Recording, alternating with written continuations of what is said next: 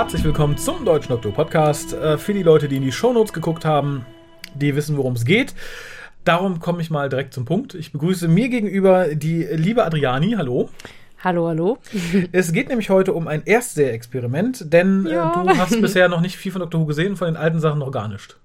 Doch, ich habe mal, ich habe auf jeden Fall mal auch ältere Folgen geguckt, aber das, also die Folgen, womit ich mich ähm, bisher beschäftigt hatte, waren eher die mit Matt Smith, also die moderneren, ja. Und ja, die älteren Folgen, da hatte ich nur immer mal so reingespäht äh, bei einer Freundin, aber habe jetzt wenig Berührungspunkte damit. Okay, also, aber so auf Anhieb fällt dir nicht noch ein, was du gesehen hast. Was? Oh Gott, ich bin ganz schlecht darin, mir die Namen der Doktoren zu merken und auch die Handlung, weil mich jedes Mal alles so äh, flasht von der Optik her. Wie sah der Doktor aus? Es war auf jeden Fall irgendwas mit einem Schwestern, mit einer Schwesternschaft. Mit so einem Hexenkult, glaube ich. The Brain of Morbius? Äh, also wieder, ich kann den Titel nicht mehr sagen, Ach aber so. es war auf jeden Fall so ein. War es ein Doktor mit einem bunten Schal? Ja, es war ein Doktor mit einem bunten Schal, genau. Der äh, auf einem Planeten landet, wo äh, ein genau. abgestürzter Ja, war, ja, der ja. zusammengebaut war. Mhm, Ah, genau, das, das ist, glaube ich, auch die einzige Retro-Folge, die ich gesehen habe. Und die fand ich tatsächlich sehr cool. Das ist auch eine, Ja. Mhm. eine sehr, sehr, sehr gute Folge. Ja, wir sind heute hier, um äh, die Folge Black Orchid, zu Deutsch die schwarze Orchidee, zu besprechen. Ähm, geschrieben wurde sie von Terence Dudley, Regie führte Ron Jones. Ausgestrahlt wurde sie am 1. und 2. März 1982. Äh, Zuschauerzahlen lagen bei 9,9 Millionen für Episode 1 und 10,1 Millionen für Episode 2. Das, äh, ich muss gestehen, sowas schlage ich dann auch immer noch mal nach. Ähm, was man wissen muss, Doctor Who war da gerade relativ aktuell äh, auf dem Turnus, dass zwei Folgen die Woche liefen und nicht wie vorher immer nur eine. Nicht, dass das für diese Folge wichtig ist, aber ähm, und das hatten wir im Vorfeld schon äh, besprochen und da die Leute, die es nicht wissen, es ist quasi das letzte Historical, auch wenn es keinen historischen Event behandelt. Also sprich eine Folge, in der nur der Doktor als außerirdisches Element da ist oder als Science-Fiction-Element und der Rest spielt halt einfach irgendwo in der Vergangenheit. Früher war es halt immer ein wichtiger historischer Punkt, diesmal nicht, obwohl man ja in der Geschichte quasi einen drum spinnt. Und dann, danach hat man quasi angefangen, das mehr in die Science-Fiction-Richtung zu drehen, dass dann jetzt nichts äh, Historical-mäßiges mehr dahinter Schon, steckt? Oder? also sch- schon viel früher, also es war tatsächlich auch schon während der älteren Doktoren so. Aber man hat halt äh, angefangen, wenn man historische Sachen in Angriff nahm, gerade in der New Series ist es ganz, ganz evident, dann hat man halt nicht der Doktor als Außerirdischer oder als Science-Fiction-Element bei zum Beispiel Shakespeare. Nein, da sind immer noch andere Außerirdische oder irgendwas am Werke. Und das hier ist so quasi die letzte Folge, in der bis auf den Doktor nichts anderes da ist. Interessant, dass man sich da dann mal auf ein anderes Konzept geeinigt hat. Bevor wir zur Besprechung kommen, ganz kurz noch, weil wir haben ja auch ein Wertungssystem von 1 bis 10. Es ist natürlich jetzt schwierig, du, wenn du sagst, du hast dich so viel mit Dr. Who noch nicht auseinandergesetzt, ist es jetzt, glaube ich, müßig zu fragen, welches du als schlechteste Folge, sprich als Nullerfolge sehen würdest und welches als bestes. Darum mal so grob ins Blaue gefragt, wenn du alles, was du so siehst und guckst, was du auch gerne kurz benennen kannst, was, was ansonsten das ist, was du gerne, gerne guckst und womit du dich gerne beschäftigst. Welcher Geschichte, Story, vielleicht Serie oder Film du da theoretisch eine Null geben würdest, weil du sagst, ich habe es gesehen, es war absoluter Kack und irgendwas, wo du sagen würdest, jawohl, das ist für mich so eine Referenz, das war super, da hatte ich Spaß dran, das fand ich toll. Ähm, also eine 10 zum Beispiel würde ich jetzt spontan dem neuen Blade Runner 2049 Mhm. geben. Genau, den fand ich sehr, sehr cool. Den würde ich jetzt mal. Da muss ich dazwischenhaken, dem alten auch, oder? Oh ja, Entschuldigung, ja, Okay. dem alten eigentlich auch, aber komischerweise ist mir der neue jetzt gerade direkt ins Gedächtnis gekommen, weil ich den halt sehr, sehr gut fand. Mhm. Äh, eine Null würde ich jetzt wahrscheinlich eher sowas geben wie äh, Transformers oder so, weil ich da einfach, ja, keine. Ich, ich ich glaube, schwierig. da Ja. rennst du bei jedem hier offene Türen. Das muss niemand erklären, warum Transformers Genau. Ja, ähm, wir haben eine alte Tradition und es tut mir ein bisschen leid, dass ich dich da nicht besser darauf vorbereitet habe. Also, oh Gott. ich, ich muss kurz sagen, im Vorfeld habe ich schon zumindest grob gesagt, ne, was für ein Doktor, Mhm. was für ein Tadesteam und so weiter und so fort. Ja, ist ja gut, so spontan ist manchmal besser.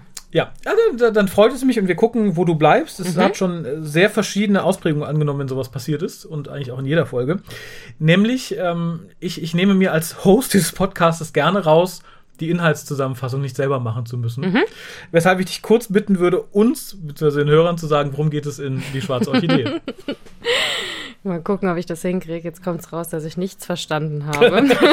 ich habe mich nur auf die Klamotten genau. konzentriert.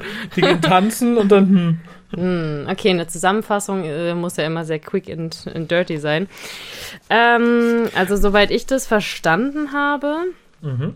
ist ähm, in dieser Episode, in dieser Folge, ähm, der Doktor mit diesen drei Companions unterwegs. Mhm. Ähm, Nissa, Tegan und Edric und außergewöhnliche Namen.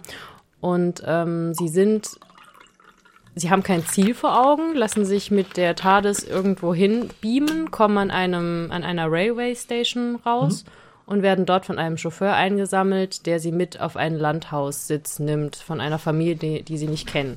Dort äh, wird lustigerweise eine Cricket-Partie eingelegt und dadurch, dass diese, diese Hausherren einen Arzt erwartet hätten, wundern mhm. sie sich auch gar nicht, dass dort ein Arzt eintrudelt und somit können die TARDIS, äh, kann die TARDIS-Crew sich dort einfach äh, etablieren in dieser Gesellschaft, kann dort quasi an dem Cricket teilnehmen. Ähm, später findet ein Maskenball statt. Ich finde es sehr interessant, dass so viele Events an diesem Tag stattfinden und die da alle mitmachen dürfen. Und ja, im Laufe dieses Maskenballs äh, geschieht allerdings Folgendes, und zwar, dass der Doktor sich im Haus verirrt durch die verschiedenen äh, Geheimgänge, die so ein Haus zu bieten hat, und gleichzeitig die Gesellschaft drumherum diese Maskenparty feiert und sich ein ungewünschter Gast darunter schleicht, der dann auch Darf ich das überhaupt erzählen? Das ist Spoilern, ja. oder? Ah, okay, die Zusammenfassung heißt nicht, dass ich nicht spoilern darf. Gut. Also du, du, du darfst hier jeden und alles spoilern. Zum okay, einen ist gut. das Ding schon mehr als 30 ah, okay, Jahre alt. Okay. Zum anderen pfeifen dir da auch relativ Sehr drauf, schön. Also. also. im Prinzip, ähm, genau, wird äh, schmuggelt sich jemand darunter, mhm. der dann auch ähm, eine eine Person des, äh, des Hausherrn entführt, und zwar die angeheiratete Tochter oder die. Noch nicht ganz. Also genau. noch, noch ist die Verlobte, die, die genau, die Verlo Wechsel ähnlich sieht. Die Verlobte, genau. Mhm. Die Verlobte des Sohnes der Hausherrin. Genau. Okay. Ja. Und äh, die wird dann erstmal etwas entführt. Etwas entführt. Das trifft es tatsächlich sehr Wunderschön, gut. Wunderschön, die Zusammenfassung kann ich nicht mithalten mit deinen. Und äh, ja, was wollte ich noch sagen? Genau, ähm, die, äh, es wird jemand erwürgt, mhm. ermordet, wie auch immer. Der Doktor schwirrt in den Hausfluren herum. Und äh, was man dazu noch sagen sollte, ist vielleicht, es ist mir gerade noch äh, ent, äh, entfleucht, ist, dass der Sohn, der ja eigentlich der, ähm, ja, der baldige Ehemann der Entführten sein sollte, verschwunden ist. Mhm. Der ist Botaniker und hatte auf der Reise zu einer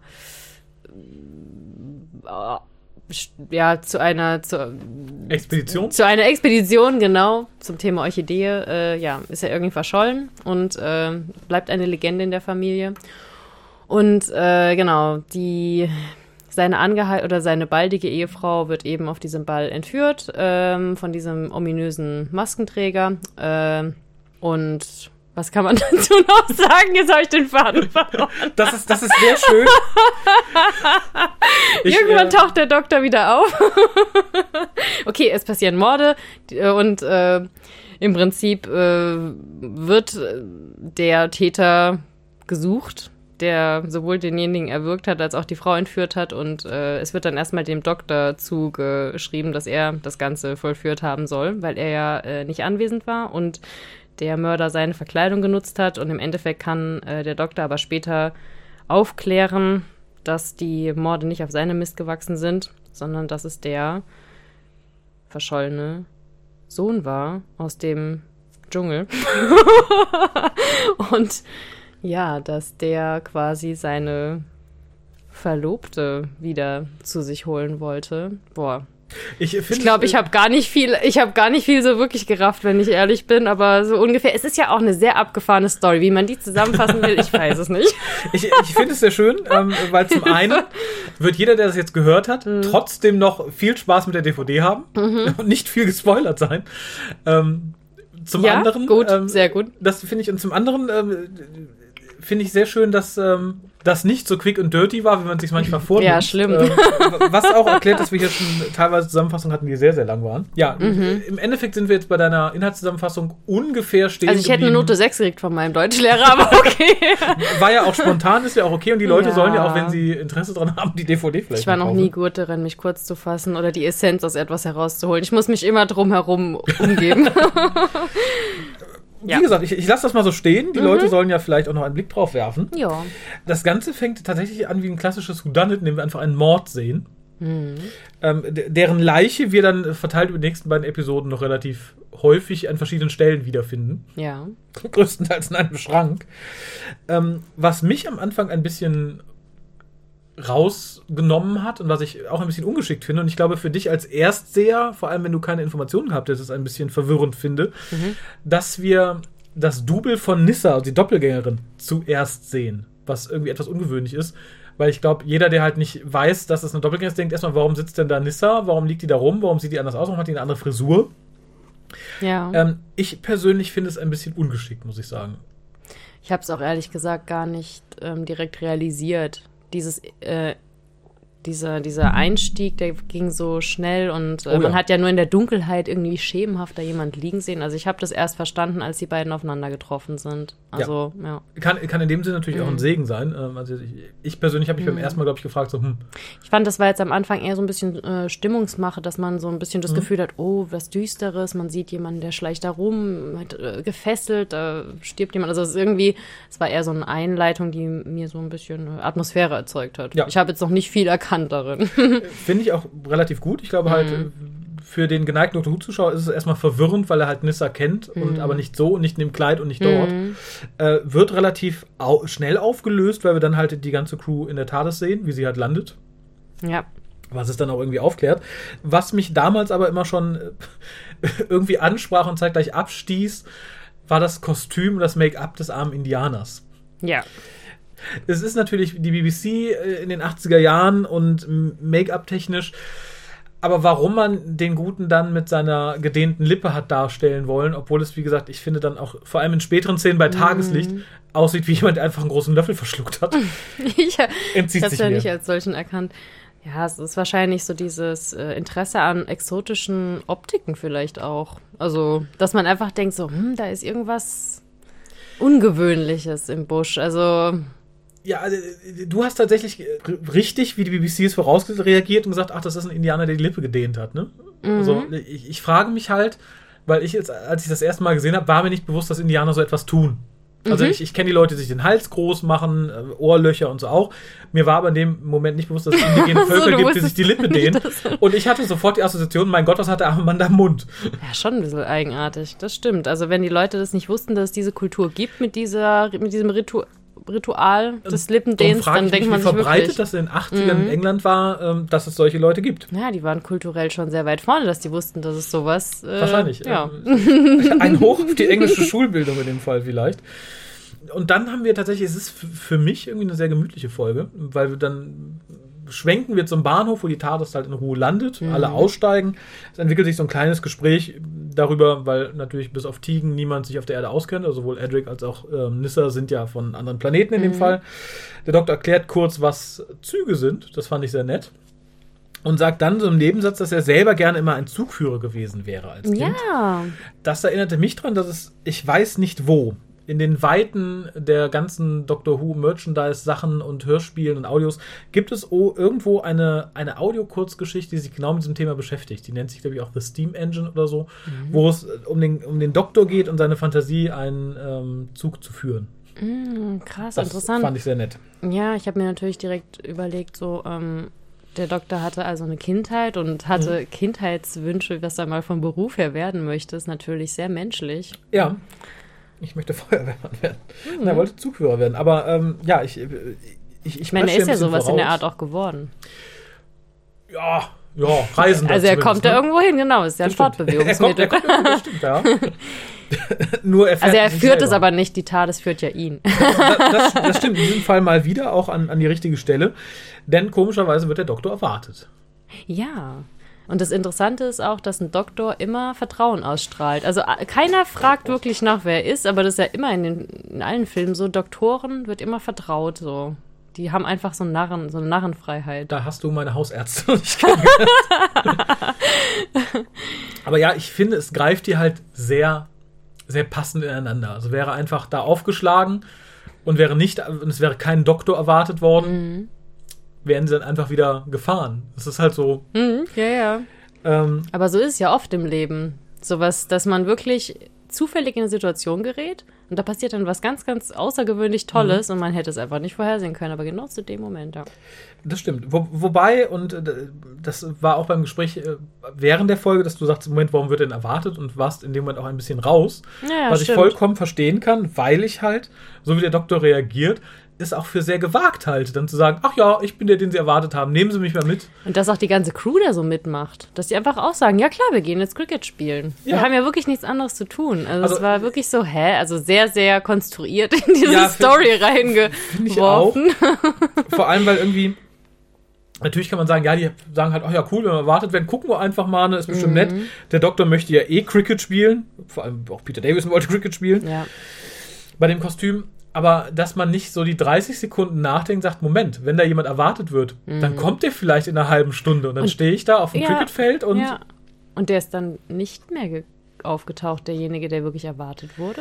Nee, es wird ja dann später noch gesagt, dass der sich halt verspätet hat. Dann kommt das Ganze halt irgendwie wieder raus. Oh aber Gott, okay. der hätte halt eine halbe Stunde später einfach da auf der mhm. Matte stehen können. Ich frage mich halt, ob sie da einfach quasi keine Lust hatten, eine Story drum zu bauen oder ob das halt einfach so dieses schöne, spontane Doctor Who. Ich meine, das ist ja so dieses, hey, wir lassen uns einfach drauf ein. Das ist einfach, es ist ja alles ein bisschen naiv. Also, dass ja. da auch der, der, der Butler einfach sagt, oh, sie müssen der Doktor sein oder sie sind Doktor, nehme ich sie mit. Ich meine, es gibt ja verschiedene Doktoren, aber wahrscheinlich landet nicht oft jemand an diesem Ra nee, an dieser Railway sagen, Station. Ich glaube, es hieß so, der kommt um 14 Uhr an, dann fährst du mm, dahin. Ja. Zug scheint schon weg zu sein, da stehen halt vier Leute und denkst du, ja, mm, dann genau. muss der das sein. Der reagiert auch, wenn ich Doktor rufe. Ich, glaube, es ist natürlich ein bisschen der Tatsache geschuldet, dass wir hier nur zweimal 25 Minuten zur Verfügung haben. Ich glaube, mm. wenn du da mhm. irgendwie lang irgendwie hättest noch ja. was beschreiben sollen. Dafür Aber als Neuling fragt man sich wirklich erstmal, äh, wie, wie, wie kommt das jetzt zustande? Man lässt sich mhm. ja nicht direkt auf diesen Doctor Who-Stil ein und weiß, ah ja, das sollte man gar keine Rückfragen stellen. Man lässt sich drauf ein, sondern man denkt sich erst, okay, bin ich irgendwie, jetzt habe ich irgendwas nicht mitbekommen. Ja, ja ich, ich, glaube, hier hat man noch ein bisschen größere Schwierigkeiten, weil quasi alle anderen Doktoren, auch die, die du noch nicht kennst ähm, und die, die du kennst, die haben halt ein ganz anderes Auftreten. Ich finde halt, mhm. Peter Davison wirkt halt wie eine graue Maus, zurückhaltend, mhm. still und so. Alle anderen betreten halt einen Raum und sind da. Den ja. nimmt man wahr, die haben Präsenz. Er halt so, mi, mi, mi, mi, mi. Mhm. Ähm, und ich glaube, allen anderen, denen traut man eher zu, zu sagen, so, ich bin jetzt hier, fragen Sie mich nicht weiter. Ja, so Sache eine läuft. Präsenz, die dann auch direkt so einen Raum einnimmt. Und, genau. Ja, mhm. und hier halt nicht.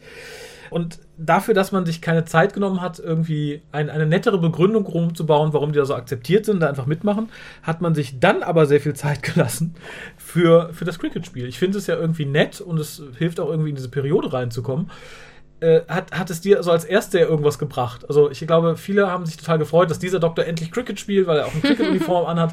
Aber ich glaube, äh, wenn man da so gar keinen Bezug zu hat, gerade als Nicht-Engländer. Also ich habe nur so einen Eindruck von der Familie bekommen, dass die gut betucht sind, dass die quasi auch eine Gesellschaft um sich herum haben, in so einem mhm. abgelegenen Landteil, wo ich mir denke, da gibt es doch gar nicht viele Leute, die da zum Besuch kommen. Ich weiß nicht, also es war ja schon so ein kleines Event.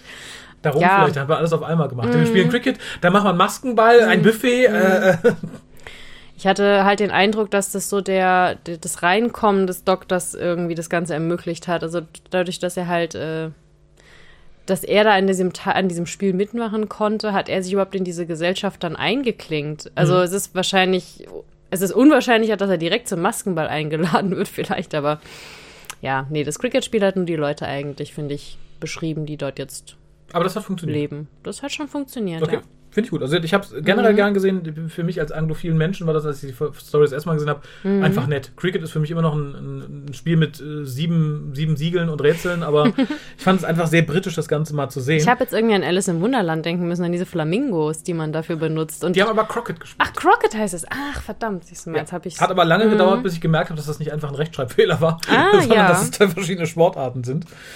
Ist ja auch was Historisches. Ist ja wirklich, also so Cricket, ja. vielleicht ist das die historische Komponente noch dazu, die da drin genau. ist. es geht um Cricket eigentlich. Ja, es das geht um historischen Sport.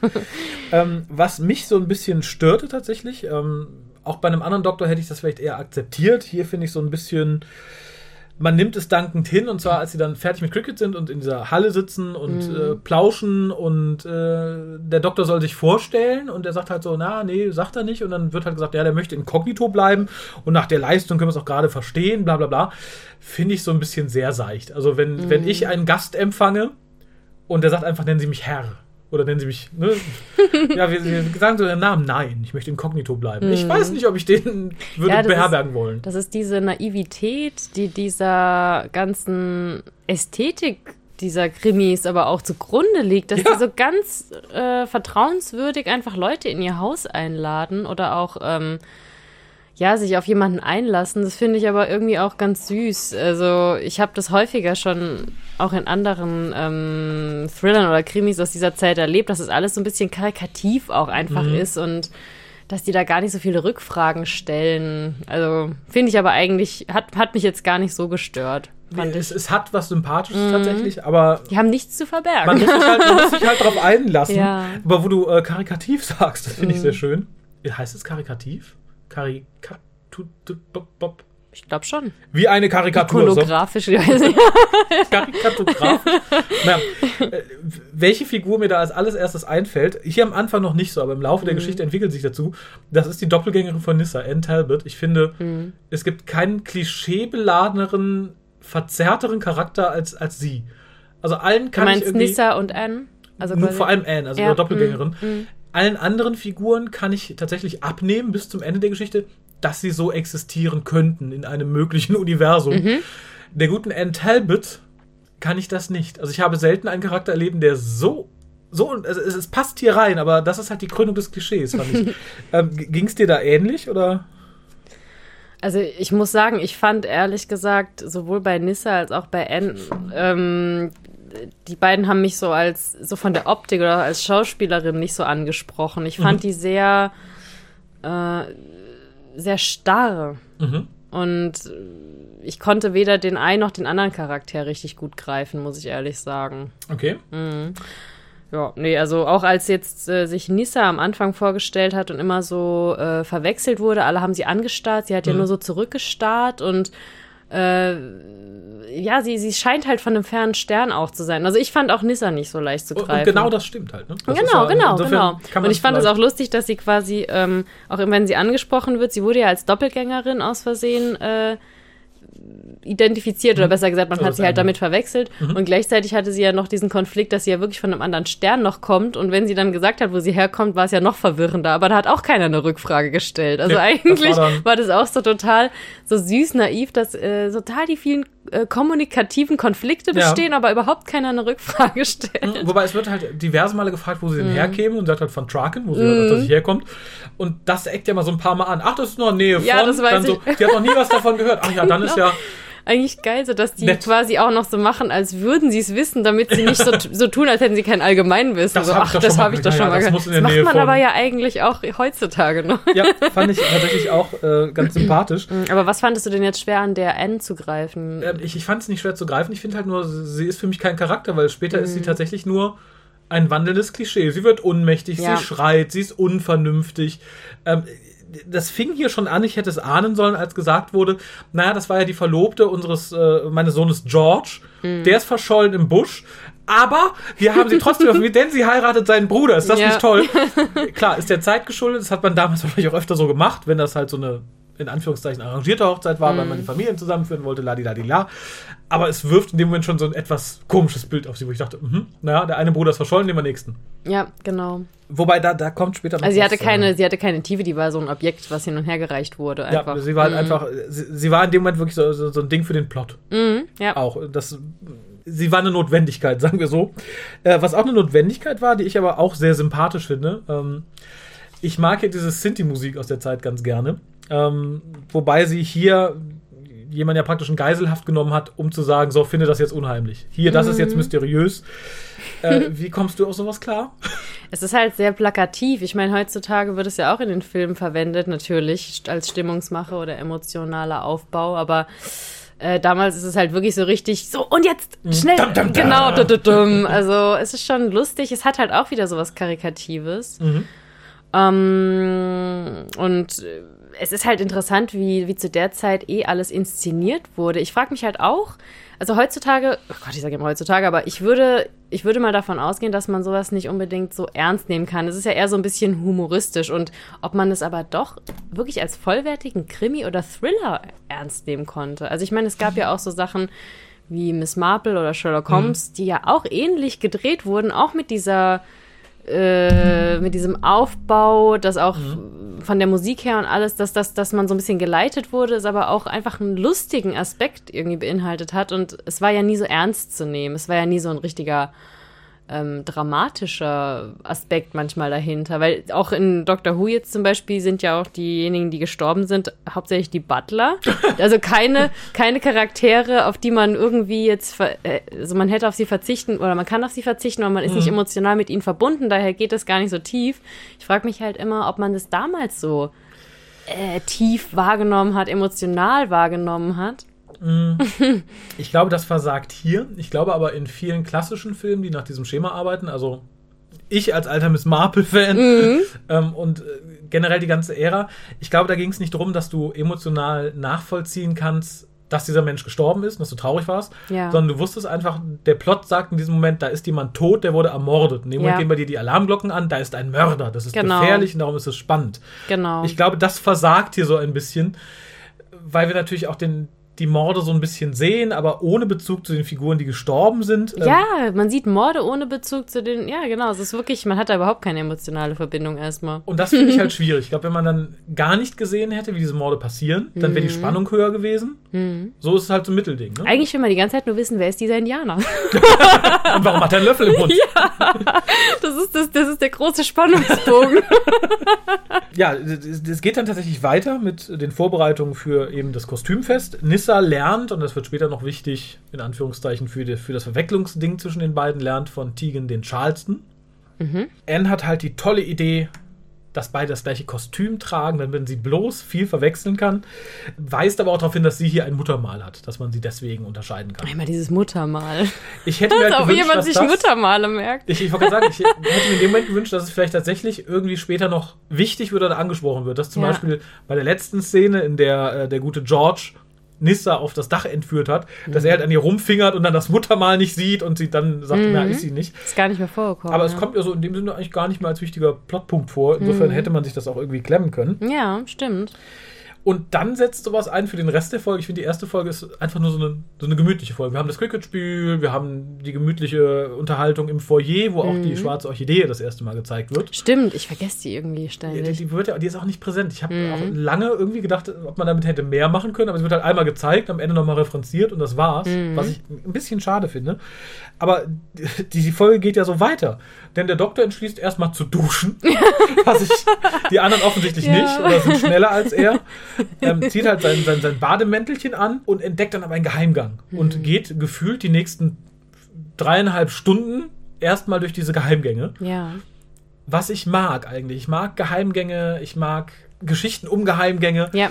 Aber hier war es einfach ein bisschen Zeit totschlagen und den Doktor aus dem Zimmer rausholen, wo das Kostüm ist, was der andere dann anzieht. Ja, also man hat das Gefühl, der Doktor ist auch gar nicht so Teil der Story an sich, also auch hier nicht Teil der, der Partygesellschaft, sondern der hat so seinen eigenen Plot da. Der läuft da durch die Gänge und wandelt. Mhm. Und irgendwie, ähm, ja, also ich meine, gut, er findet diese Leiche im Schrank sehr viel später. Er aber findet halt auch das Zimmer von, von mm, George und so. Mm. Das finde ich auch okay, aber es zieht sich halt wie Kaugummi, weil ja. er halt erstmal rumläuft und ich weiß, wo er ist. Nach fünf oder sechs Minuten findet er dann irgendwann das erste Zimmer. Ja. Und na, natürlich, man müsste ihn aus dem Zimmer rauskriegen, mm. damit George sein Kostüm klauen kann.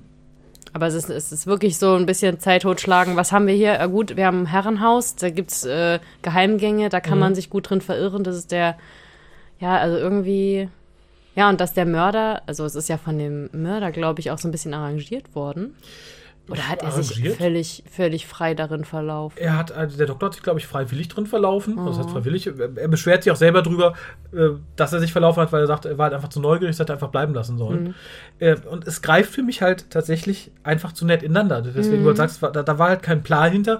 George hatte das Glück, dass er sich halt pünktlich befreit hat. Mhm hatte dann das Glück, dass der Doktor nicht da war, hatte mhm. dann das Glück, dass der Doktor sein Kostüm noch nicht anhatte, hat das dann angezogen, hatte dann auch enormes Glück, dass der Doktor so lange wegbleibt, wie er braucht, um das zu tun, bevor wir gleich noch zu sprechen kommen, um Ja. das Kostüm dann wieder zurückzubringen. Ja, und dann noch so ein Kostüm mit Vollverkleidung. Das war Glück, ne, dass der Doktor nicht sein Gesicht frei hatte oder so, oder als Ja. Zorro gegangen ist, wo man zumindest den Rest hätte sehen können. Was mich aber auch interessiert hat, ähm, bei diesem Kostümball oder Maskenball ha- kriegen die ja Verkleidungen zugewiesen und ob die Verkleidungen in irgendeiner Form auch was mit dem Charakter desjenigen zu tun haben.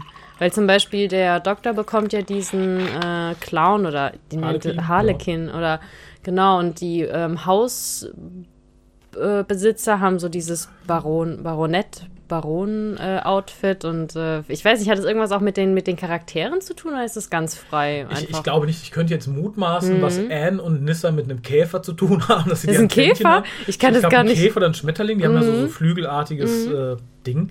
Ich weiß es nicht. Frag mich halt auch, inwieweit das Kostüme sind, die halt zu dieser Zeit üblich waren. Vielleicht gab es Mhm. da eine Auswahl von 30 Sachen, die man sein konnte. Ja, ich finde es halt nur deswegen spannend, weil man ja auch oft sowas benutzt, um, um den Charakter nochmal zu unterstreichen, dass der Zuschauer was über den Charakter lernt. Also, oder dass auch Kostüme wie ein Märchen vielleicht auch eine gewisse Charaktereigenschaft mit sich bringen. Aber in dem Fall war jetzt nicht der Doktor der Clown.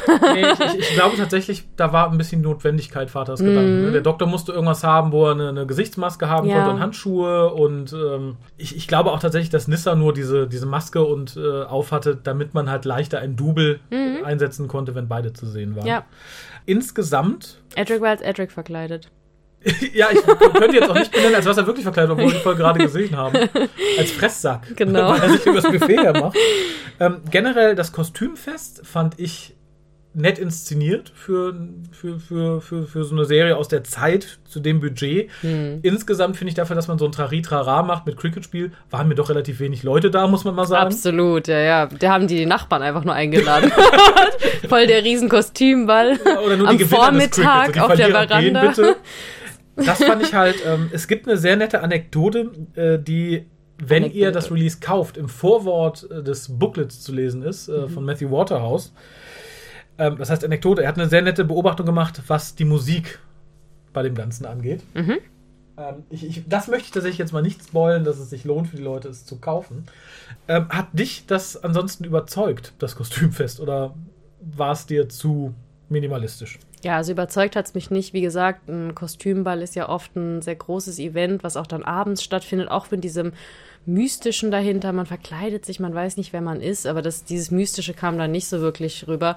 Und auch, ähm, da gab es so eine Tanzszene, in der die Anne von dem verkleideten George, der in der Verkleidung des eigentlich Doctor Who ist, also äh, der dort auftritt, also in der die wegtanzen und da sagen die irgendwie, ja, es ist, äh, hat so Spaß gemacht und es war ja so lebendig, aber eigentlich sieht alles total unlebendig aus. Also dieses Tanzen sieht auch total unlebendig aus. Die einzigen, die da eigentlich Spaß haben, ist die, äh, die Tigen. die, Ja. die, die dance die ganze Zeit auf dem Dancefloor. Aber ich finde halt, dass ähm, auch die Tagesstimmung da nicht so wirklich hat so beitragen können und, und die, die geringe Personenanzahl. Also es wirkt schon noch nicht so ganz ausgegoren, muss ich Ja. sagen. Äh, zumal, wo du Tagesstimmung sagst, Mhm. ähm, es war wohl so, dass es während der Dreharbeiten irgendwann ganz doll geregnet hat, Mhm. weshalb dann irgendwie bei den Schnitten immer mal der Boden trocken, mal nass ist, mal sehen die Leute halt ein bisschen ungemütlich mitgenommen aus, Genau, ja. es sieht ungemütlich und kalt Und aus. dieses kleine Buffet, das auch noch aufgegessen wird von einem kleinen Jungen. Wo, wobei, Nee, da also- waren wir uns nicht ganz einig. Man, man merkt ja, dass Edric sagt, nö, er will lieber essen als tanzen. Dann sieht man ihn später nochmal am Buffet und er schaufelt sich da sowas wie, wie rohe Frühlingszwiebeln auf den Teller. Ja, Und genau. So, hui, also entweder ist das Buffet sehr spartanisch. Ich meine, man sieht zwar auch irgendwie, ich glaube, ein Tiramisu oder ein Törtchen da stehen und eine Ja, Bowle oder das hättest so. du besser hingekriegt. Vermutlich, das hätten, glaube ich, viele auch. Leute besser hinbekommen. Ich frage mich halt nur, Hm. war Edric da schon so beschäftigt und lügt hier? Das war gar nicht sein zweiter Teller, sondern sein Hm. fünfter. Er hat schon den Braten und alles andere gegessen. Oder war das tatsächlich so üblich damals zu essen? Also ich kann mir nicht vorstellen, dass die feinen Herrschaften mich zu einem Buffet laden, an dem ich dann rohe Frühlingszwiebeln zu essen Also bekomme. es wurde nur einmal der Fisch präsentiert, aber der wurde auch Ja. eher so in die Kamera gehalten, dann wurde er wieder weggenommen. Der Keine ist aus Ahnung. Pappe. Ich meine, gut, für Cedric ist es halt auch kulinarisch interessant. Der kommt ja auch von einem anderen Planeten, Ja, glaube ich, oder? Also daher denkt er sich, hm, Frühlingszwiebel. Njam, njam, njam. Was ist das für ein Tier? Ja. Herrlich, herrlich. genau. Naja, wie gesagt, nicht, nicht ganz so überzeugend, auch das Ding mit dem, äh, mit dem Grammophon, äh, Mhm. wie es vielleicht sein sollte. Jetzt beim nochmal gucken ist es mir eher aufgefallen. Ich glaube, beim ersten Mal, als ich die Folge gesehen habe, fand ich es einfach nett. Es ist halt, die Kostüme sind toll, durchweg. Das Setting an sich ist schön, also die Location, wo gedreht wurde, ist halt alles irgendwie, und das gereicht ihm irgendwie sehr zum, zum Positiven, finde ich. Ja. Man schämt sich nicht, es zu sehen. Es sei denn, man guckt hin und sieht die Frühlingszwiebeln. naja, währenddessen läuft der Doktor immer noch durch die Gänge, jammert dabei rum und da muss ich dir sagen, es ist typisch für diesen Doktor. Er jammert sehr viel. Ah, ja. Und es ist sehr viel Opfer der Umstände statt umgekehrt. Mhm, ja, also wie du schon gesagt hast, er hat nicht so viel Bühnenpräsenz. Also er ist nicht sehr kantig. Er, ja. Mhm. Ich hatte jetzt nicht so direkt das Gefühl, dass ich ihn, ähm, dass ich direkt auch die immer bei ihm bleiben möchte als Mhm. Zuschauer. Ich fand sogar fast so die anderen ein bisschen spannender, so von ihren Charakteren her. Das waren ja seine Companions, die waren alle ein bisschen, ja, einfach ein bisschen wilder oder lustiger. Mhm. Ja. Ja, er, hat halt nur seinen Bademantel an. Und dieser Indianer. Will- Genau, dem will es begegnet der Doktor ja. dann nämlich dann zusammen mit äh, Mrs. Cranley, die ziemlich abgewichst ist, möchte ich sagen, denn wir haben also, ja, denn wir haben ja quasi äh, zeitgleich gesehen, wie Anne von ähm, dem guten George entführt wird und dabei einen tierischen Aufriss macht, also rumjammert, rumschreit. Dann kommt der Butler und das finde ich ist die beste Szene in der, in der, in der ganzen Folge. ja. Sie schreit um Hilfe. Der Butler kommt, sieht das, stellt aber erstmal seinen komischen, ich weiß gar nicht, was war, sein Getränkehalter Eis- auf den Tisch, also. Eiskübel. Ähm, statt den nach dem Bösen zu werfen oder sonst was, nein, der wird Mhm. erstmal ordentlich weggestellt. Vielleicht ist es auch irgendwie das, äh, das englische Temperament. Und der Mörder wartet auch so lange ganz äh, artig, bis er den Genau. weggestellt hat. nur um ihn dann zu erwürgen. Und Ja, ja. das war dann der Moment, wo Und sie rennt auch nicht weg, sie bleibt stehen und guckt einfach. Das ist immer so geil, wenn dann immer die, die Opfer nicht die Chance nutzen, sondern Genau, dann auch noch entsetzt. Ah, vielleicht besiegt der Butler ihn ja. Hm, Nee, Ja. der Butler wird erwürgt. Hm, ich habe immer Angst, dass mir das auch so passieren würde, dass ich einfach nur dastehe und glotze. man, man mag ja sagen, es ist vielleicht der Schock. Und dann, das war der Moment, wo ich dachte, okay, viel mehr erwartet. Da, da wurde es mir sehr unsympathisch. Also, ne, mal davon ab, dass ihr einfach den Bruder heiratet, wenn ihr Verlobter weg ist. ne, das ist eine Sache. Aber dann einfach das Bewusstsein zu verlieren, weil Mhm. der Butler tot ist, das fand ich schon äh, sehr, sehr Ja, es klischeehaft. war wieder das Karikative auf jeden Fall. Ja, aber hoch 100. Mhm. Und was habe ich denn hier? Siehst du, hier ist so ein Punkt, wo ich das nicht lesen kann. Ja, ich versuche auch schon die Doktor ganze Zeit meine Aufzeichnung zu lesen. Mömne machtet gleich. Ah! Ja, also ach das. Verrückte ist halt, dass äh, die äh, Anne total schnell aus der Fassung zu bringen ist. Mhm. Also so richtig typisch äh, Frauenbild äh, aus diesen Der 1930er 30ern, irgendwie, ja, ja. so diese oh, Hilfe und dann Ohnmacht. Aber ihre, äh, die Hausherrin, wie du sagst, die ist mega abgebrüht. Als die Ja. da diesen Typen, also ich habe ja erst gedacht, als die die Tür zu dem Lager öffnen, wo der Tote liegen soll, dass der eventuell verschwunden ist. Weil das ist ja oft so ein typischer Story, Kommt. äh, ja, genau. So ein Storytelling, da ist er plötzlich weg und keiner glaubt demjenigen, der ihn gefunden hat. Mhm. Aber dann ist er da plötzlich und sie denkt überhaupt nicht da drü großartig drüber nach. Die sagt einfach Mhm. nur, ja, können wir das einfach mal so äh, Naja, im Geheim lassen und tschüss. Also, Ja. die ist sehr abgebrüht. fand ich auch. Ich finde die Schauspielerin auch relativ gut, muss ich sagen. Also hatte ich Mhm. viel Freude daran, ihr zuzusehen. Ähm, und wie gesagt, Anne ist halt so das genaue Gegenstück dazu. Was mir insgesamt gefiel, kurz vorher noch, das hatte ich vorher vergessen zu erwähnen, ist die Interaktion zwischen Edric, Nissa und Tegan. Ich finde, die gehen ganz nett miteinander um. Also ich finde, das Mhm. gibt denen so ein bisschen Tiefe, auch dass sie sich dann beschweren, dass er zu viel isst und warum und der Tanz mit äh, Nissa oder Anne in dem Moment, wo er nicht weiß. Das fand ich ganz angenehm und auch nicht immer so üblich in Doctor Who, dass du den Companions alleine so viel Freiraum gibst. Ja, genau, und dass die auch so einen süßen Humor untereinander irgendwie entwickeln und äh, sich dann gegenseitig auch immer fragen, hm, ist, es, ist es jetzt die Nissa, ist es die Anne? Also, ähm, ja, ich fand, wie gesagt, die Companions da auch ein bisschen unterhaltsamer als den Doktor. Ja. Ja. Cliffhanger ist dann halt, wird bewusstlos. Mhm. Butler ist tot. Ach, war das dann die erste Folge? Das war dann. Ach, hab Dann ich gar nicht so. Ja, mhm. Hast du den Ab- und den Vorspann nicht bemerkt? Nee, ich war, ich war zu abgelenkt von meinen Aufzeichnungen. ist jetzt aber auch kein riesen Cliffhanger gewesen, der mich Nee, da, ich wollte gerade fragen, das ist nicht, wo du sagst, boah, da muss ich nächste Woche wieder einschalten. Das Ja. ist der Wahnsinn, oder? Ein, wa- wann kam das immer? Einen Tag später, hast du vorhin gesagt? Diesmal einen Tag später, Ja, ja. vorher war es immer eine Woche, die du warten musstest. Boah, dass man da jetzt. Also, okay.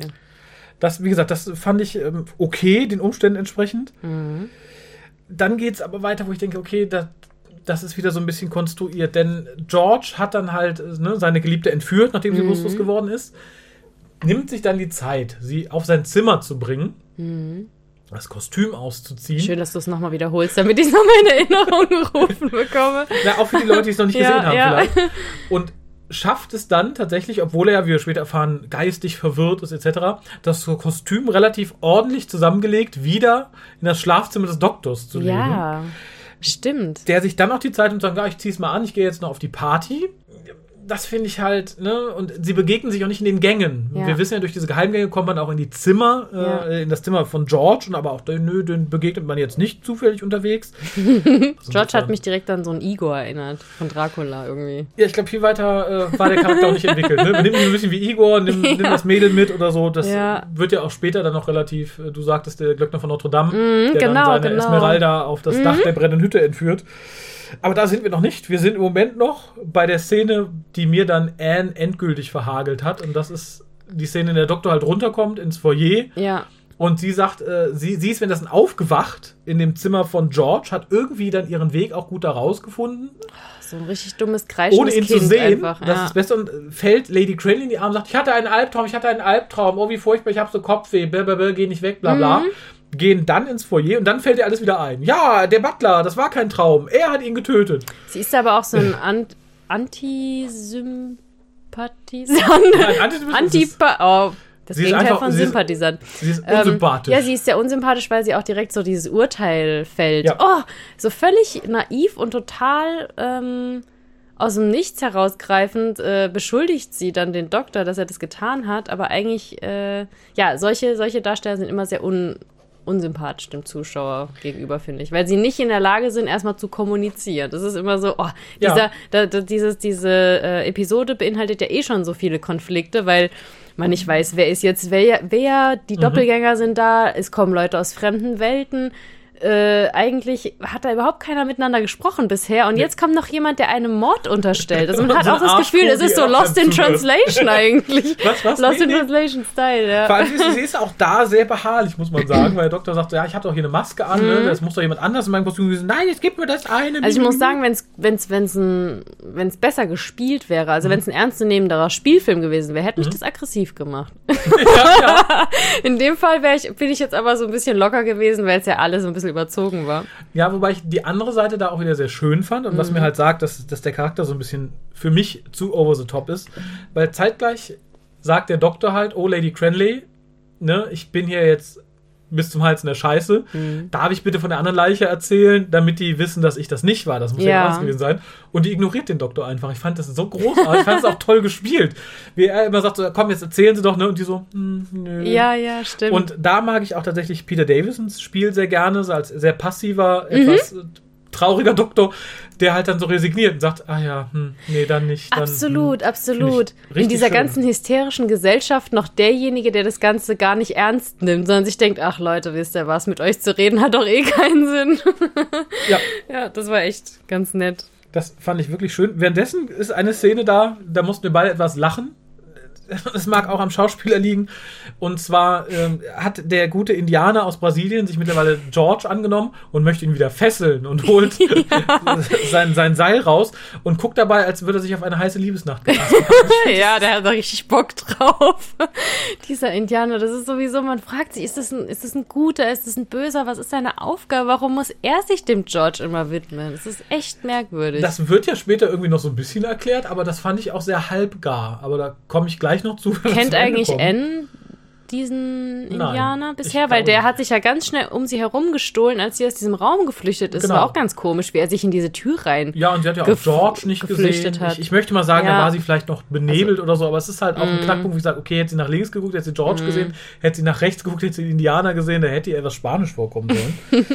ähm, was ich dann tatsächlich der Folge sehr zugute halte, und das passt auch sehr gut zu diesem Doktor, finde ich, Mhm. Ähm, und das verleiht dem Ganzen meines Erachtens irgendwie sehr viel Realismus. Und das war, dass der Doktor dann sagt, na Moment, da muss ich halt jetzt alles aufklären. Ähm, nachdem halt auch rauskommt, ne, ähm, das ist nicht der Doktor, den wir erwartet haben. Der Mhm. hat halt eine Verspätung. Dass der Doktor sich dann entscheidet, einfach Tacheles zu reden, sagt, na, ich bin ein Zeitreisender, Sie Ja. werden es mir nicht glauben, aber das fand ich war ein sehr guter Schritt. Also da gefällt mir das Drehbuch gut und auch das Schauspiel ganz gut. Ja, vor allem auch, weil sich da äh, klassischer Krimi mit Science Fiction wirklich dann Mhm. vermischt. Weil dann kommt ja diese Komponente hinzu, dass dann halt wirklich die Verwirrung komplett ist. Ja. Und alle so, was? Aber eigentlich ist es halt eine total süße Komponente. Und wie du sagst, er ist dann auch noch so ehrlich und denkt sich, ja, jetzt muss ich halt, Genau. um mich zu schützen. Ja, um mich zu schützen. Und dann, Ja. Mhm. passiert etwas, und das fand ich auch sehr realistisch, im Gegensatz halt zu so Sachen wie Anne, wo ich einfach denke, okay. Und zwar sagt der Doktor, dann, ich bin ein Time Lord, ich reise durch die Zeit, alle schon so, huhuhu. Und Mhm. dann fängt er an, da war ein Indianer, da war eine Leiche, wo dann alle nur Leute, wo auch jeder, glaube ich, im normalen Leben so reagieren würde und sagen würde, oh ja, jetzt ist er komplett durchgeschallert. ja, ja. Das fand ich schön und ich mochte auch diesen Spruch, wo er sagt so, na, ein Indianer aus Brasilien, wo die Nüsse herkommen und dann wieder so in dem Moment auch total resigniert, weil er weiß, okay, nee, ich habe mich jetzt noch weiter reingeritten, die halten mich eh alle für irre. Ja, und interessant finde ich aber auch, dass ähm, in dem Moment, in dem er dann doch aufklären kann, dass er ein Zeitreisender ist, Mhm. alle denken, ja gut, dann, dann ist es ja jetzt geklärt, dann ist er nicht der Mörder, aber eigentlich Ja. könnte er ja trotzdem der Mörder sein. Also es ist irgendwie lustig, so als hätte man, wenn man nur einmal seine Glaubwürdigkeit beweist, Mhm. man für immer seine Glaubwürdigkeit bewiesen. Also auch sehr naiv. Das ist ja naiv.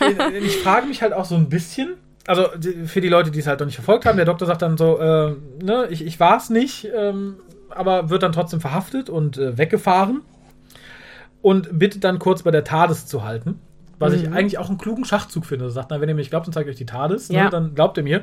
Die ist dann erstmal weg.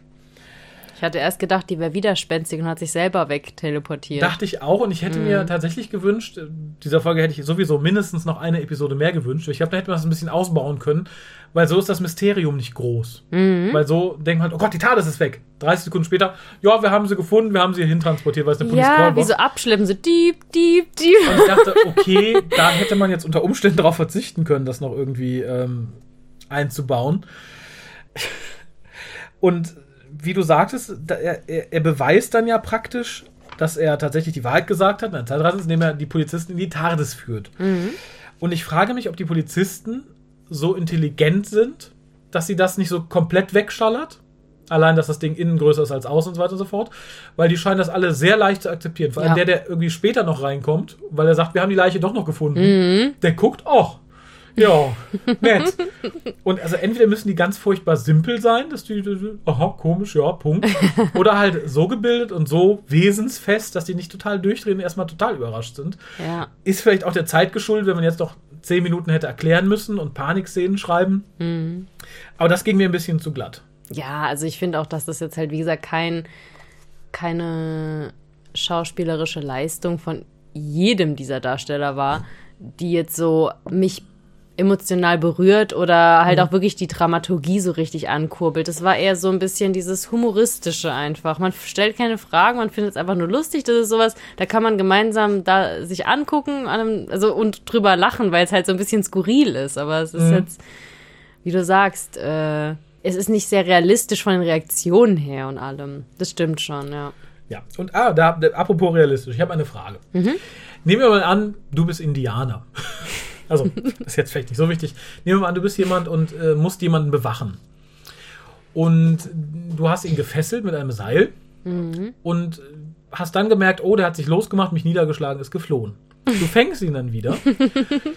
Womit würdest du ihn diesmal versuchen festzuhalten? Würdest du wieder das Seil nehmen, wo das beim ersten Mal so gut geklappt hat? Ich würde mir ein Seil nehmen, ihn fesseln und mich dann mit dem Rücken zu ihm meiner Lektüre widmen. Ich Also glaube, da hatte ist noch jemand auch- diese Idee. Nee, ja, das also ist echt, äh, ja. das, ähm, ne, also ich, ich, ich finde es ja schon schwierig, der scheint ja schon ein bisschen länger da zu sein, nicht erst seit gestern. ja. Deswegen ich schon komisch finde, dass er sich überhaupt befreien konnte. Denn entweder macht der Indianer so tolle Knoten, dass der gute George Wochen gebraucht hat, um sich das erste Mal zu befreien. Dann finde ich komisch, dass er sich diesmal so schnell befreien kann. Ja. Oder der gute Indianer macht so schlechte Knoten, Mhm. dass George sich regelmäßig jedes zweite Wochenende befreit. Vielleicht ist George ja nicht immer gefesselt. Also George kann vielleicht auf dem Hof rumrennen, wie er möchte, wenn keine Gäste da sind, aber zu so einer Veranstaltung soll er halt nicht kommen. Das war das erste Mal, dass der Indianer seine Fessel Das, küsste. das kann natürlich sein. Ja. Wir können George heute nicht in den Innenhof lassen. ja, genau. Okay, das kann natürlich sein. Das erklärt vielleicht auch, warum der gute Indianer abgestellt wurde, um George zu bewachen. Wahrscheinlich war es der, der am schlechtesten auf Jagd und so weiter ist, weil er handwerklich total unbegabt ist.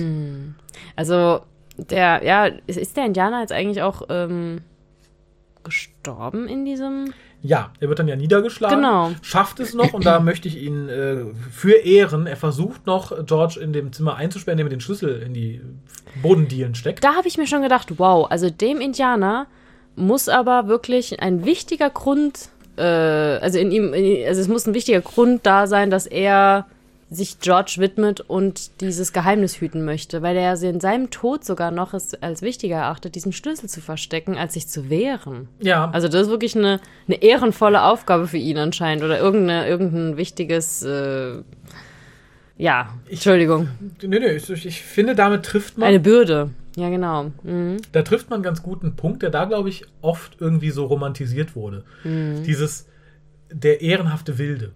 Dieses, das hat man ganz oft, dieses Motiv. Ne? Mhm. Ja. Das, ähm, und so ähnlich wirkt das hier auch. Ich finde es okay, ich finde, es passt total in diese Geschichte, Mhm. ähm, der aber zu viele Infos fehlen. Wir erfahren ja später noch, ähm, warum das Ganze passiert. Nämlich, wir erfahren, der gute George war auf seiner Mission, die schwarze Orchidee holen. Mhm. Die ist aber ein Heiligtum von irgendeinem Indianerstamm. Darum haben die den geschnappt, gefoltert, offensichtlich seine Zunge rausgetrennt, die man aber später noch sieht. Auf dem Dach. Und äh, ein anderer Indianerstamm hat ihn dann praktisch gerettet und nach England gebracht und den schlechtesten Knoter von ihnen ausgewählt, dass er für immer auf ihn aufpasst. Ja, war voll komisch, oder? Dass die auch einen auswählen, der dann auf ihn aufpasst. Warum der diese Aufgabe übernimmt, das wird überhaupt nicht klar. Also ich bin ein bisschen Nee. enttäuscht über diese Indianergeschichte, weil ich echt gedacht habe, was steckt hinter dem Indianer? Dann ist das der Bodyguard irgendwie. Ich, ja, äh, das könnte ich vielleicht Warum? noch irgendwie verstehen. und dann hat er seine Klamotten noch von seiner Heimat an, obwohl er doch schon seit Jahren. Wegen England also ist es irgendwie kalt und regnet. sich, Ich bin ständig erkältet. Ja, aber einerseits, einerseits äh, hat er die Entscheidung getroffen, in diesem England jetzt, äh, in diesem Herrenhaus zu wohnen. Mhm, aber, hat keinen Bock auf den Pulli. Ja, kein Bock auf den Pulli. Also es ist irgendwie. Ja, Ja. ich. Da gibt es halt mehrere auch Zeitstrahlfragen, die ich mich jetzt auf Anhieb frage, ohne irgendwie nochmal recherchiert zu haben. Aber kommen wir da in der Endbesprechung zu. Ich Mhm. gehe mal weiter. Ich finde auch tatsächlich, dass die Leiche relativ schnell dann gefunden wird. Dafür, dass man die ja irgendwie nicht im Schrank gefunden hat. Ja, wo wird die nochmal gefunden? Wird nicht gesagt, glaube ich, oder ich weiß es nicht mehr, aber irgendwo in dem Haus, was mir entweder sagt, hunderte von Polizisten haben das ganze Haus durchsucht, dann hätten sie aber auch George finden müssen, den Indianer. Ähm, oder die Leiche war halt ganz schlampig versteckt. Wahrscheinlich hat äh, der, der gute Indianer die einfach aus dem Fenster in den Innenhof geworfen oder so und der Polizist hat sie da gefunden. Und hatte das die Lady Granley angeordnet, dass die Leiche weggebracht wird? Wer es angeordnet hat, weiß man nicht, aber es ist anzunehmen, dass der Indianer die halt dann erstmal weggeräumt Der, hat. ja, der Indianer ist voll der Handlanger und hat eigentlich einen schmutzigen Job und gleichzeitig doch so einen ehrenvollen Job. Also man ist sich nicht so Ja. richtig. Irgendwie ist er ja auch. Er ist ja kein Butler oder sowas. Und trotzdem ist er doch der Untergebene von dieser Frau. Warum? Also er ist doch eigentlich ein ehrenvoller Mann. Er hat, den, er hat, er hat ihren Sohn gerettet. Ja, ich, ich glaube halt aus irgendeinem, äh, wie gesagt, da komme ich gleich noch, ich glaube halt aus irgendeinem Grund, wenn man sich die Geschichte anguckt, wie es dazu gekommen ist, aus irgendeinem Grund fühlt er sich ja dem guten George Cranley verpflichtet. Irgendwie schon, ja. Aber wie gesagt, das, das bleibt leider offen.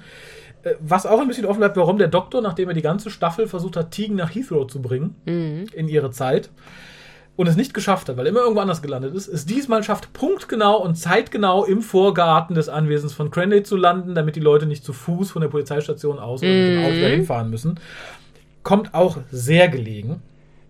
ähm, was mich ein bisschen beeindruckt hat, ist tatsächlich die Menge an Feuer, die wir im Studio hatten, um die brennende Tür zu zeigen. Also gerade Ja. BBC ist ja immer so ein bisschen empfindlich, was offenes Feuer im Studio angeht und so. Ja, das war richtig stuntmäßig. Ja, ich meine sogar, ich hätte es in den Infos zu The Brain of Morbius damals gelesen, dass es relativ schwierig und gefährlich war. Da gibt es ja in diesem Kult ja diese offenen Fackeln. Und dass es da schon irgendwie Sicherheitsbedenken gab und Mhm. Oh, okay. so. Und dafür finde ich dann hier diese brennende Tür nicht schlecht. Auch den Stunt, wie er sich da durchwirft, Ja. finde ich auch nicht schlecht, Ja. tatsächlich für die BBC. Und was mich. Ja, das war noch Action. Das ist Action. das ist BBC Doctor Who äh, 1982 Action. Und da hat wieder die Maske geholfen, weil dann Double da eintreten konnte als Stuntman. Ja. deswegen, diese ganze Maskenthematik ist echt. Man muss da irgendwie immer jemand austauschen können. Ja, das, das klappt hier gut. Äh, Vor allem zu, zu der Doppelgänger-Thematik kommen wir ja gleich noch. Dann kommen wir ganz schnell zu einem Ende. Also es passiert unglaublich viel in dieser zweiten Episode. Während die, die erste sich halt ewig zieht, passiert in der zweiten der Rest vom Maskenball, die Entführung, der Mord, die Anklage des Doktors, das, die, Auf, die Aufklärung, die erneute Flucht. Es passiert unglaublich viel. Kulminiert darin, dass der gute George sich Nissa schnappt, mit ihr aufs Dach abhaut, Ich weiß auch nicht warum, ehrlich gesagt. weil Also, oben die Leute standen. Ich glaube, da ist er nicht aber warum will er denn eigentlich sie ständig kidnappen? Ich meine, er ist doch eigentlich kein Gefangener. Eigentlich ist er nicht wirklich ein Gefangener, oder? Ja, doch. Die haben ihn gefesselt. Ja, aber warum eigentlich? Ich verstehe das eigentlich gar nicht so richtig, weil ähm, sie, sie haben ihn ja wieder mit ins, äh, mit nach England gebracht und haben ihm auch, ähm, also sie, es ist ja ein hartes Schicksal, was ihm widerfahren ist. Und sie kümmern sich ja auch um ihn. Und er ist ja auch in dem Haus, in dem sie, also in dem auch seine Anne lebt. Also sie könnten eigentlich jeden Tag miteinander Kontakt haben. Eigentlich ist es doch gar nicht so abwegig, äh, dass die auch Kontakt hatten davor mal in dieser vor dieser Party. Also ich frage mich halt, was möchte Mm, das er denn damit? Nein, also Nein. Also da, da, ich hatte nicht so den Eindruck, dass er wirklich äh, wie so ein Hund gehalten wird. Aber ich, ich glaube schon. Oder er ist halt noch nicht so lange da. Das ist halt das, was, was absolut offen bleibt. ja, Ähm, zumindest schleppt er dann Nisse erstmal aufs Dach. Und der Doktor will erst hinterher mit seinen Leuten und sagt dann, nee, die Treppe brennt, wir kommen da nicht hoch. Wo ich dachte, okay. Es gehen dann halt alle raus. Der Bruder macht sich praktisch von außen hoch aufs Dach. Und der Doktor entscheidet dann nach einem kurzen Geplänkel, doch nochmal die Treppe hochzugehen. Und diesmal Aha. schafft das offensichtlich, was ich ein bisschen, ein bisschen also alleine. Ja, Ja. möchte halt keine Rauchvergiftung der anderen äh, verantworten. Vielleicht. Vielleicht ist er auch etwas feuerresistenter. Ich meine, im, im Weltraum die Luft anhalten lange genug kann er ja auch. Ja, Und er hat ihm Zeit verschafft. Genau das, Ja. aber George hat halt keinen Ausweg, ist auf dem Dach und dann kommt halt diese Erklärung, dass der, wie gesagt, auf der Suche nach der schwarzen Orchidee. Genau, von den dann kommt die Indianern so- Aufklärung, Genau, ja. wird halt relativ schnell hingerotzt, sag ich mal. Mhm.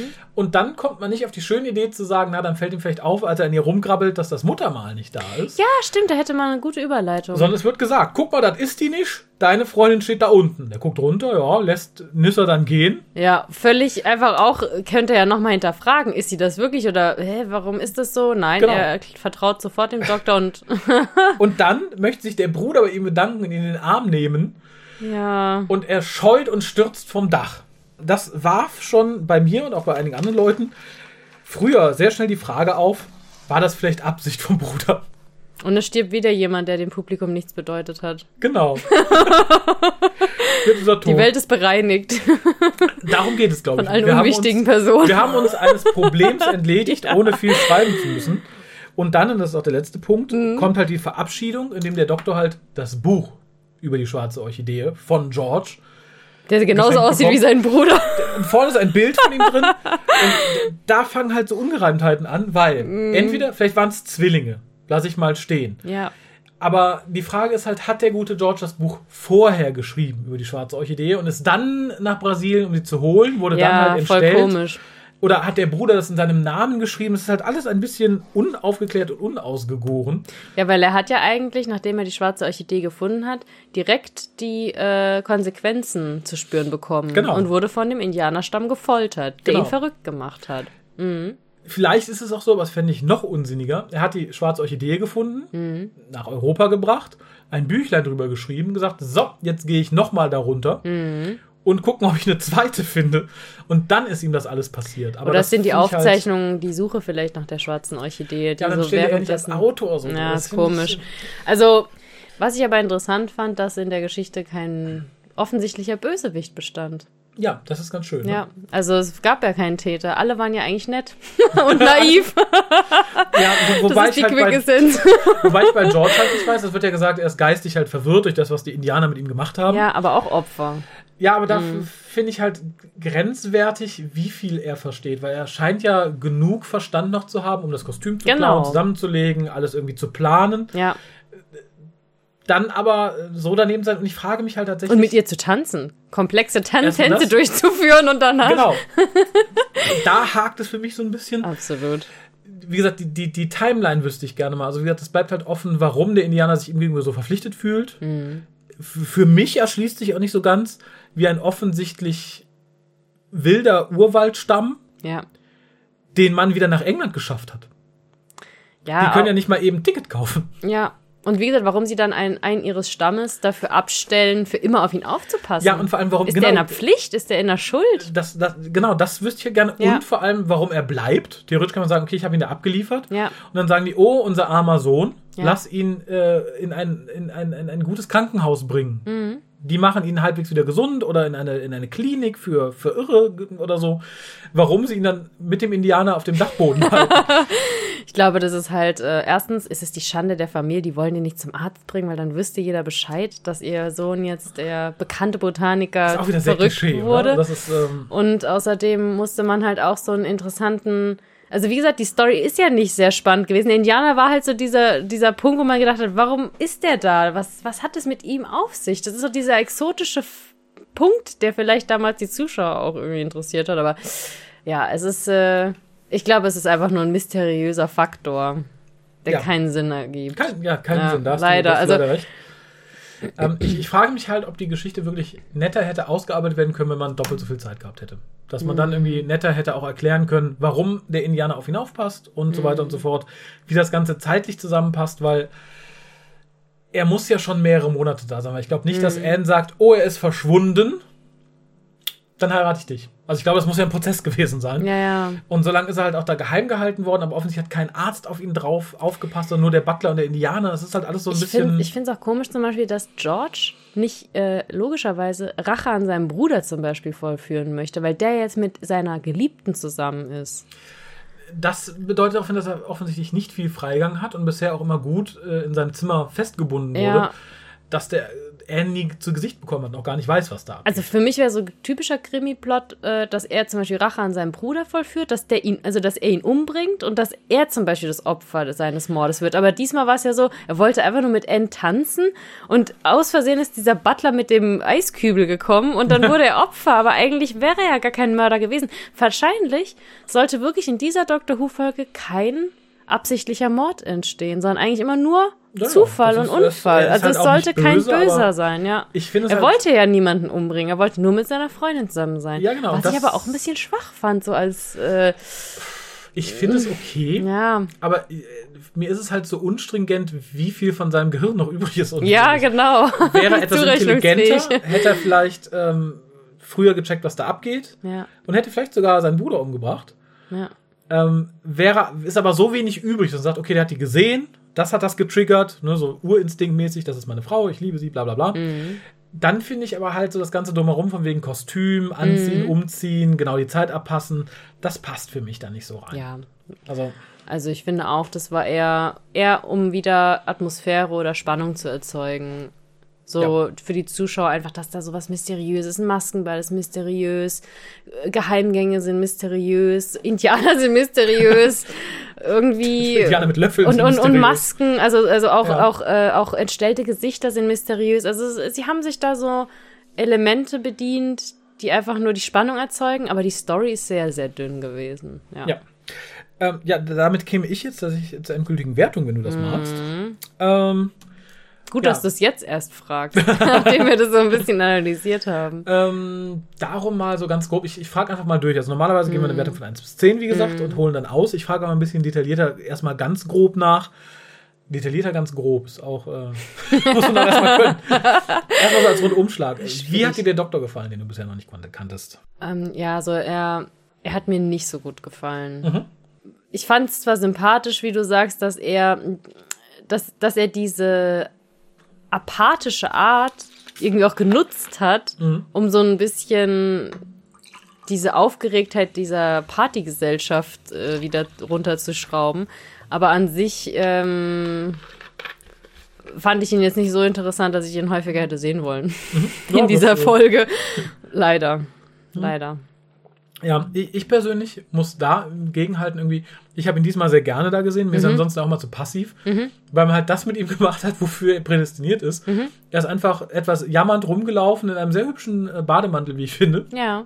und hat sich tatsächlich auch sehr realistisch verhalten. Er ist halt so der am wenigsten exotische Doktor auch, finde ich. Indem er einfach sagt, Mm. hallo, ich bin ein Zeitreisender, ich zeige euch mal meine Tales, dass ihr mir glaubt.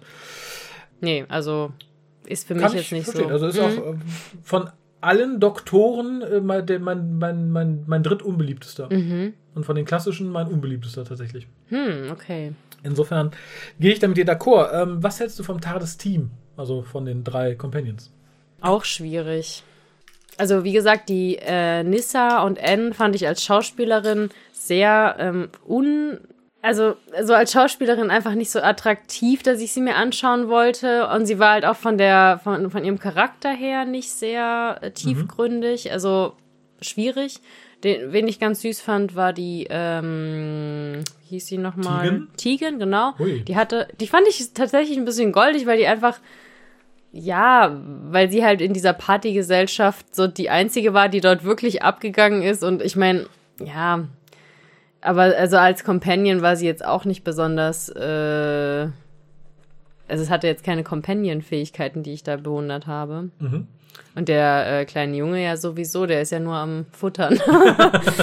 ja, also äh, leider da auch nicht jetzt so, also mein Herz ist jetzt noch nicht so dran hängen geblieben an dieser Crew. Okay. Ja. Ich, ich finde es sehr lustig.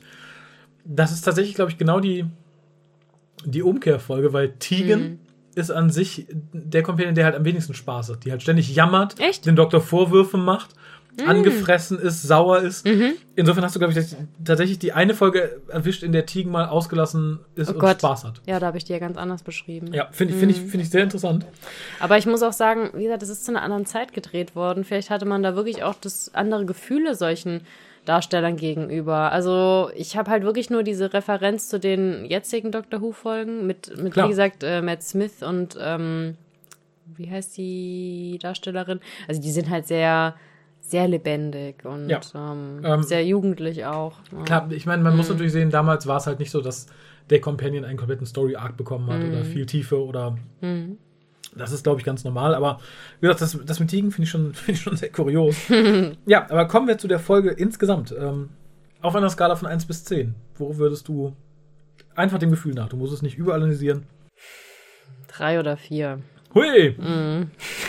Okay. Ich, ich hoffe überhaupt nicht. Leute, kommt noch? äh, ma- magst du etwas elaborieren?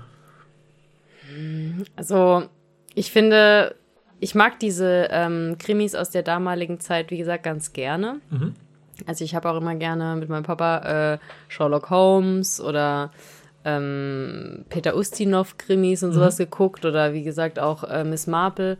Und die hatten immer so eine sehr humoristische Komponente, die ich auch total cool fand.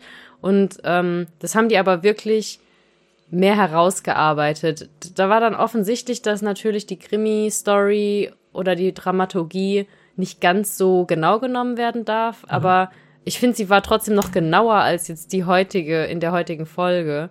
Und ich finde, man hätte, ja, also ich finde, man, man hat eine ganz coole Location gehabt, man hat so ein altes Herrenhaus gehabt, einen Maskenball und ähm, und ich finde, man hätte, man hätte einfach mehr draus machen können. Definitiv. Und äh, ich glaube, wenn ich jetzt heute nicht auch mit dir mich ganz, ganz stark drauf konzentriert haben, äh, hätte, hätte müssen quasi durch diese Thematik Podcast, dann hätte ich die Folge jetzt auch nicht unbedingt so intensiv wahrgenommen. Also ich hätte wahrscheinlich sogar, sogar weitergeschaltet nach dem Plot, äh, nach, nach dem Cliffhanger. Also, nee, und da war auch zum Beispiel die alte History-Folge da, die ich mal ge- gesehen hatte. Mit dem Mann und dem Schal. Fand ich spannend auf jeden Fall. Oh Gott. Ja, ja, nee, find ich, Kann man äh, jetzt, aber ist jetzt wirklich sehr laienhaft formuliert. Nö, ach, Ähm, bin ich aber eigentlich voll bei dir, nicht was die Werbung angeht, aber dass Brain of Morbius um Welten besser ist. aber es ist immer interessant, dass man auch bei einem Film, wo man eigentlich sagen würde, der hat mir nicht so gut gefallen, wenn man weiß, man muss den jetzt mal aufmerksam gucken, ihn doch sehr gut, also doch Elemente rausziehen kann, Ja. die einem sehr gut gefallen oder ihn auch Ja. wirklich ganz anders wahrnimmt, als wenn man einfach nur lapidar beim Mittagessen Fernseher einschaltet Ja, und doof. sich denkt, ah, scheiße, weiter. Aber äh, ja, also ich fand es schon auch interessant, das mal so ganz bewusst wahrzunehmen, nur ähm, gepunktet hat die leider nicht wirklich bei mir, die Folge. Okay, ähm, finde ich, finde ich sehr interessant. Mhm. Ich mochte die Folge immer ganz gerne, eben weil es halt irgendwie so das letzte, das letzte Historical ist im Endeffekt. Also es ist halt so Mhm. die letzte Folge, wo, wenn du irgendwo in der Vergangenheit rumkraust, nicht noch irgendwelche Aliens dazu hüpfen. Mhm. Ich mochte auch immer dieses pseudohistorische Ereignis über diesen Botaniker, der die schwarze Orchidee findet. Mhm. So finde ich ganz interessant. Jetzt ist mir tatsächlich aufgefallen, dass da viel zu wenig Fleisch an diesem Skelett ist. Man hätte viel Mhm. mehr erklären müssen, warum und wie und was ist. Das hätte dem ganzen Mysterium auch gut getan. Ja. Ansonsten, also ich, ich, ich gebe tatsächlich die, die 6, vielleicht die 6,5. Mhm. Ich oh, ich halt- bin ja voll zerstörerisch drauf. Nee, es ist, ja, es ist ja alles in Ordnung. Für dich ist es ja ein doppelter Kulturschock. Es ist halt Ja. nicht nur eine, nicht nur nicht eine Spitzenfolge, es ist halt zusätzlich auch ein altes Klassikding. Es ist halt, Mhm. ich finde, ein sehr passiver, etwas langweiliger Doktor, da kommt halt viel zusammen. Mhm. Ich genieße es halt, weil es so eine so eine Pausefolge ist irgendwie. Es ist halt ein kleines nettes Who Done It. Mhm. Ich mag es, dass es keinen Bösewicht gibt. Ich Ja. mag, dass da nicht irgendwelche Aliens hinterstecken oder so. Das habe ich irgendwie ein bisschen über. Und ich finde es halt ganz schön, dass du hier so einen gemütlichen Krimi-Plot hast. Mhm. Genau, genau. Das macht mir halt Freude. Ich mag Peter Davis in der Folge tatsächlich sehr gerne. Ja, aber es bleibt tatsächlich nicht viel übrig. Das ist das Problem. Äh, Ansonsten wäre es vielleicht eine 7 oder 7,5, wenn es ein Plot wäre, der ein bisschen mehr ineinander greift und ein bisschen mehr, ich möchte nicht Also- sagen Realismus, aber der halt ein bisschen besser funktioniert, ohne dass man einfach dran glauben muss, dass er so funktioniert. Genau, ich glaube, dass äh, Liebhaber dieses Genres, dieses Doctor Who Genres und auch der History-Geschichte, also dass die da auf jeden Fall ihren Gefallen dran finden und dass die da auch, dass da das Herz dran hängt. Aber Neueinsteiger tut die Folge nicht reinziehen. Nee, das äh, muss ich tatsächlich auch so sagen. Wenn ihr schon andere Peter Davison-Folgen gesehen habt oder so und gerne sagt, ja, dann ist es tatsächlich mal was Nettes anderes, kann man nicht anders sagen. Das ist halt auch eine, eine sehr kurzweilige Geschichte. Also es gibt ja viele Doctor Who-Folgen, die ähnlich nicht gut funktionieren unter Umständen, aber da quält man sich dann halt durch Mhm. 100 Minuten und nicht nur durch knapp äh, 50 wie hier. Aber ja, dann bedanke ich mich erstmal bei dir, wenn du nicht noch irgendetwas loswerden möchtest. Ähm, Du guckst noch so Ja, ich gucke gerade noch auf auf meine. Zettel. Du hast es so schön gemacht, du hast alles abgehakt. Also was ich auch im Allgemeinen noch sagen kann, ist, dass ich sehr bewundernswert finde, dass äh, Dr. Who ein Konzept hat, was weder einen einheitlichen Darsteller immer mit sich bringt, also was ja, also der Hauptcharakter ist ja eigentlich etwas, womit sich die Zuschauer immer sehr gut identifizieren. Und wenn der sich austauscht, das kann ja eigentlich zum völligen Untergang oder auch zum Erfolg führen. Das- und dass da mit dem Untergang trotzdem erleben wir gerade. ja, aber dass halt doch die Fangemeinde wirklich bleibt oder dass auch, äh, dass, dass, dass ihr da so flexibel im Hirn seid, es anzunehmen. Und auch die Stories ja vollkommen unterschiedlich sind. Und auch vom Stil her ist es ja eigentlich wirklich, man muss einen sehr großen Geist haben, um Dr. Who zu erfassen. Also es ist schon verrückt. Ja, man darf, glaube ich, auch nicht vergessen, wir haben ja heute den Luxus, wir können ja schnell hin und her schalten. Und ähm, jetzt die aktuellen Doktoren äh, wechseln ja auch quasi alle drei Jahre, mehr oder weniger. Ähm, hier muss man halt gucken, Tom Baker vor dem, vor dem Doktor, den wir gerade gesehen haben, der war halt etliche Jahre der Doktor und dann kam der Wechsel. Ich glaube, man wächst da auch irgendwie wieder rein. Also ich glaube, Ja. jetzt im Nachhinein sagt man, oh Gott, wie schockierend, das hat ja irgendwie zwölfmal den Darsteller gewechselt, das ist ja hart. Ich glaube, wenn du immer sagst, okay, ich habe das drei, vier Jahre geguckt und dann passiert sowas, dann, dann ist man irgendwann drin. Ja. Ähm, dass es schief gehen kann, sehen wir, wie gesagt, im Moment leider äh, bei der elften Staffel und der neuen, der neuen ersten Doktorin. Hm, Hab ich bisher noch nicht gesehen. Solltest du nachholen. Es hat halt unheimlich viele Leute abgeschreckt, aber auch weil die Drehbücher ziemlich schlecht geworden sind. Ja, okay. Und da greifen halt viele sehr negative Sachen ineinander. Ähm, aber ich glaube, ansonsten, so eine gewisse Quintessenz war ja bis dahin immer da. So hast ja immer so, der Doktor ist halt der Doktor irgendwie. Wie sich das ausprägt, ist halt immer, ne, ob er einen Schal hat und äh, den Raum sein eigen nennt, sobald ihn betritt, oder ob er wie hier einen Morgenmantel hat und jammernd durch Gänge geht. Man merkt halt immer, okay, das ist der Doktor. Ja. Das tut dem, glaube ich, ganz gut. Aber äh, wie gesagt, wenn du Interesse hast, können wir auch gerne noch mal in andere Doktoren reingucken. Gerne, ja. Wunderbar. Ja, für die Leute, die das jetzt vielleicht trotzdem kaufen wollen. Ich, ich, ich nehme an, das sind die meisten unserer Hörer, um das fairerweise zu sagen. Ähm, es gibt noch eine Besprechung zu dieser Folge. Und zwar habe ich äh, Kolja und Harald geprügelt, ihre erste eigene Besprechung aufzunehmen, eben zu dieser Folge. Wer die haben möchte, muss etwas tun, was wir vor Jahren das letzte Mal gemacht haben. Nämlich uns ein Bild schicken mit sich und diesem Release. Also wenn ihr die Folge Black Orchid gekauft habt, dann lichtet euch ab mit eben der, der Hülle, möglichst der Hülle oder ne, und schickt es an uns info@tukas.de und jeder, der das tut, kriegt halt die Besprechung von den beiden eben dieser Folge. Man Unsere muss sich Patrone nicht sind fesseln, knebeln, verkleiden. Nee, das, äh, das ist ganz schlecht. Also, das ist, glaube ich, so das, das Maximum, was wir verlangen können. Okay. Ja, bei dir bedanke ich mich nochmal. Dankeschön, Hat ja. mich sehr gefreut. Und äh, ja, ich, ich hoffe, du bist nochmal dabei irgendwann. Und ja, ihr sowieso hoffe ich, dass ihr dabei seid. Bis dann. Ciao.